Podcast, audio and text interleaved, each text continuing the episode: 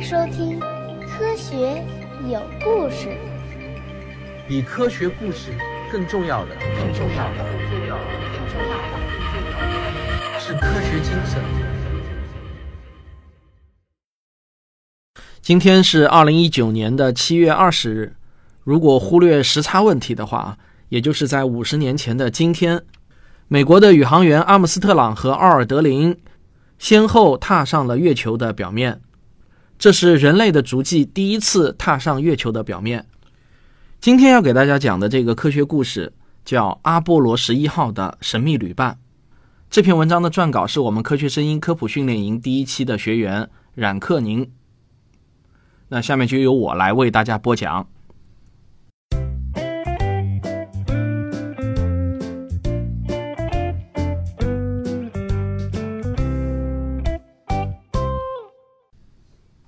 二零零九年七月初，英国曼彻斯特大学焦德雷尔班克射电天文台公布了一段尘封了四十年的录音材料。一时间啊，当年那场美苏争霸的太空竞赛又被拉回到了大众的眼前。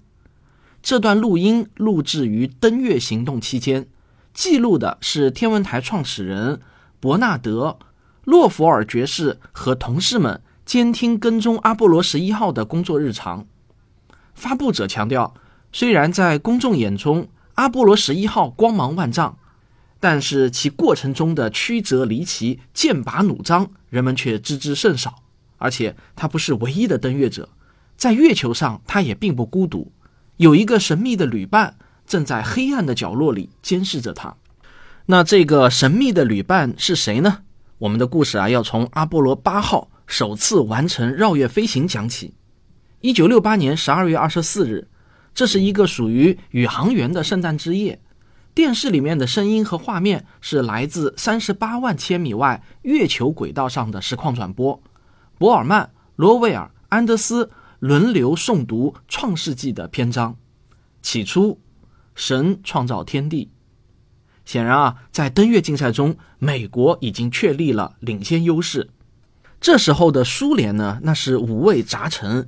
他们的联盟一号坠毁，联盟二号、三号对接不成功，具有载人能力的无人实验飞行器探测器六号出现了严重的故障。不过，苏联国家委员会还是很快就决定要加大对探月登月计划的投入，以此来挽回航天大国的颜面。可是呢，苏联人的航天事业很不顺利，事故一件接着一件。一九六九年一月。苏联的联盟五号返回地面时遭遇事故。二月十九日，质子号火箭载着首辆月球车在起飞五十二秒后爆炸。二月二十一日，质子号的姐妹用于载人登月的 N 一火箭升空不久呢就停机坠毁。到了六月啊，首颗月球采样探测器再次发射失败。而七月三日，经过四个月调试后的第二枚 N 一火箭再次起飞。不过呢，这次不久又失去了动力，直接坠落在了发射台上。那这次的事故，实在是太严重。根据亲历者的描述，当时巨大的蘑菇云在一瞬间腾空而起，并伴随着耀眼的白光，高温融化了金属，强烈的冲击波掀翻了卡车，整个发射台被炸成了焦土。这时候，距离美国的阿波罗十一号发射只剩下十三天了。那这次事故对苏联的打击是毁灭性的，由于涉及到基地的重建，苏联的载人登月计划在短期内连冒险死磕的机会也都没有了。那难道苏联人就要眼睁睁的看着美国人表演，毫无办法了吗？苏联人显然是不会甘心的。作为有名的战斗民族，虽然暂时已经没有什么项目能与阿波罗十一号抗衡，但这并不意味着登月竞赛就此停止。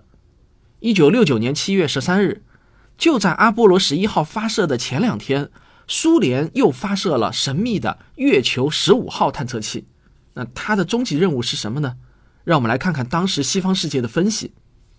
月球十五号的发射当然是瞒不过西方国家的眼睛的，而我们一开头提到的曼彻斯特大学焦德雷尔班克射电天文台便充当了这样的角色。并且还是众多眼睛中灵敏度最高的一个。经过测算呢，天文台的科学家们发现，月球十五号选择的是一条慢速飞向月球的轨道，就像是在有意等待阿波罗十一号一样。罗弗尔爵士啊，他说的更直接，他说：“很显然，月球十五号在监视阿波罗十一号的一举一动。当 NASA 向苏联人求证的时候，给出的理由呢是仅仅为了节省燃料，这让不少评论人士。”联想到了那贼溜溜、阴魂不散的苏联拖网渔船，这种外表破破烂烂的渔船，搭载着电子侦察和情报收集设备，经常在英美军舰的周围横冲直撞。那这个月球十五号可不就是太空中的拖网渔船？七月十八日，离阿波罗十一号的登月时间越来越近，为了避免相撞，NASA 再也坐不住，他开始要求苏联人配合。公布月球十五号的轨道参数，虽然这个要求正当合理，但对方好像不是太爱搭理。直到要求慢慢演变成了央求，苏联人才勉强同意公布了相关的数据。还好，他们没有相撞的危险。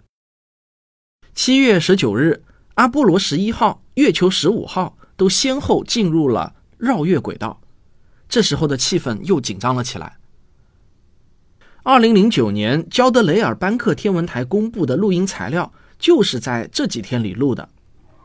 现在，让我们以这些录音的内容为线索，结合相关材料来尝试还原当时的情景。在焦德雷尔班克天文台的控制室里，单调乏味的电流信号声无休止的在重复，大家都目不转睛的凝视着屏幕，关注着屏幕上线条的每一处细微变化，空气中。弥漫着紧张，每个人的表情都异常的凝重。根据射电望远镜提供的数据推算，月球十五号很有可能会率先登陆月球。它正在一次又一次的变轨、调整角度，寻找着有利的着陆点。当天，苏联塔斯社的报道也证实了他们对此的预判。报道说，经过多次变轨。月球十五号进入了远月点一百一十二千米、近月点十六千米的椭圆形轨道，并找到了在月球着陆的有利位置。控制室的科学家们推算，如果一切顺利的话，月球十五号将比阿波罗十一号提前一个小时登陆月球。不过，在后续的监测中发现，不知道出于什么原因，月球十五号放弃了登陆，它选择了再次变轨。在录音资料中，能明显的感受到科学家们的诧异，想不通为什么苏联人要放弃登陆。这明明是苏联人挽回颜面的最好方式啊！至少啊，大家都是这样认为的。不过，月球十五号的离开倒是让控制室的紧张氛围缓和了不少。监控仍在继续。七月二十日，美国东部时间十六点十七分四十二秒。登月舱缓缓地降落在了月球的表面，阿姆斯特朗第一个踏上月球，插上旗子，然后他讲出了那句耳熟能详的一小步和一大步的名言。两位宇航员按部就班地执行着预定的任务，包括拍摄照片、钻探月星标本、采集月岩石、安放地震仪和激光测距反射镜等，还有啊，就是跟总统通话。月球上的这一切表演都进行得很顺利。这段时间的录音内容庄重但无趣。不过，在宇航员们准备返回服务舱的几个小时前，射电望远镜又一次捕捉到了不寻常的信息：月球十五号又回来了。它正在逼近阿姆斯特朗所在的着陆点。按照推算，如果月球十五号一切正常，那么，它就将在鹰号登月舱的面前缓缓地着陆。大家不妨试想一下，要是这样的场景随后真的出现的话，那将是多么富有戏剧性的结局啊！啊，不应该说，应该是多么富有戏剧性的开始才对。录音的背景声中，可以清晰地听到从阿波罗十一号上频繁发出来的信号。看样子，NASA。和他的宇航员们对这一次三十八万千米外突如其来的偶遇也是手足无措。苏联人可真会挑时间。更让人恐慌的是啊，月球十五号一直没有公布他此行的目的，不知道他到底要来做什么。也许仅仅是来给美国人拍照的，但看样子啊又不像。也许呢，他只是用机械臂来采集点石头，希望如此吧。或许呢，他是来投放月球车的，这也可以接受。反正有很多种可能性。当然，最坏的这种可能性就是它不会是来捣乱的吧？这是 NASA 的分析师最不愿意去想的可能。但是，一旦它降落成功，一切皆有可能。这时候，在控制室里，气氛变得非常的凝重，滴滴的电信号背景声变得格外响亮。大家继续注视着屏幕上的信息。忽然，有一个人大喊：“快着陆了！快着陆了！”紧接着呢，又有人叫道：“哎呀，下降的太快了，太快了，不太正常。”录音沉默了一会儿，听样子啊，是信号消失了。月球十五号没能安全着陆。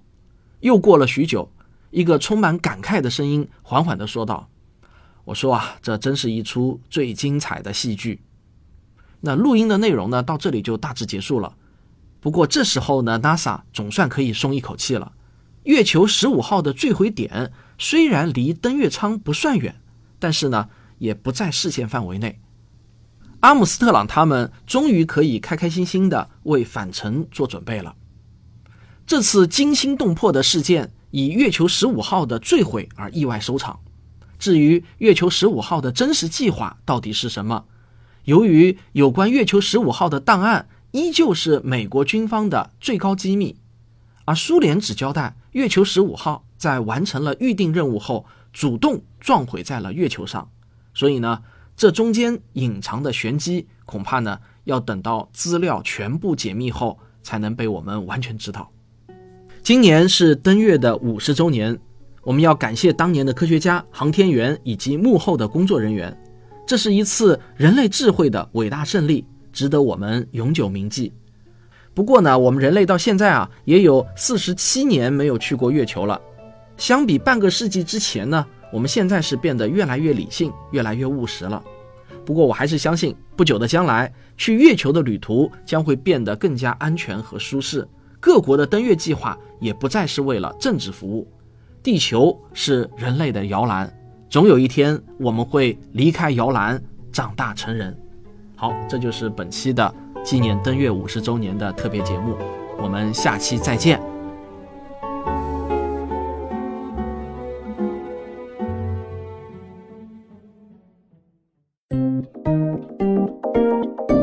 科学声音。本期节目的作者呢是冉克宁，他是一位中学的物理教师。也是物理科的组长，还是他们学校科普基地的负责人、创客室的负责人。那我们来听听他自己怎么说。很荣幸能够成为汪老师科普训练营中的一员，与志同道合的朋友一起学习和写作是一件非常开心的事情。在这里，每周的课程都是醍醐灌顶的点醒，每周的作业都让人倍感充实。同学们的佳作。和汪老师的点评是每周的期待，很庆幸这篇阿波罗十一号的神秘女伴能被选中播出。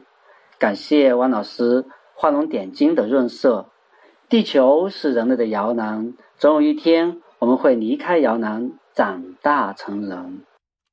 嗯，我也希望他学到的这些写作知识能够帮助他更好的上课，把知识传递给学生。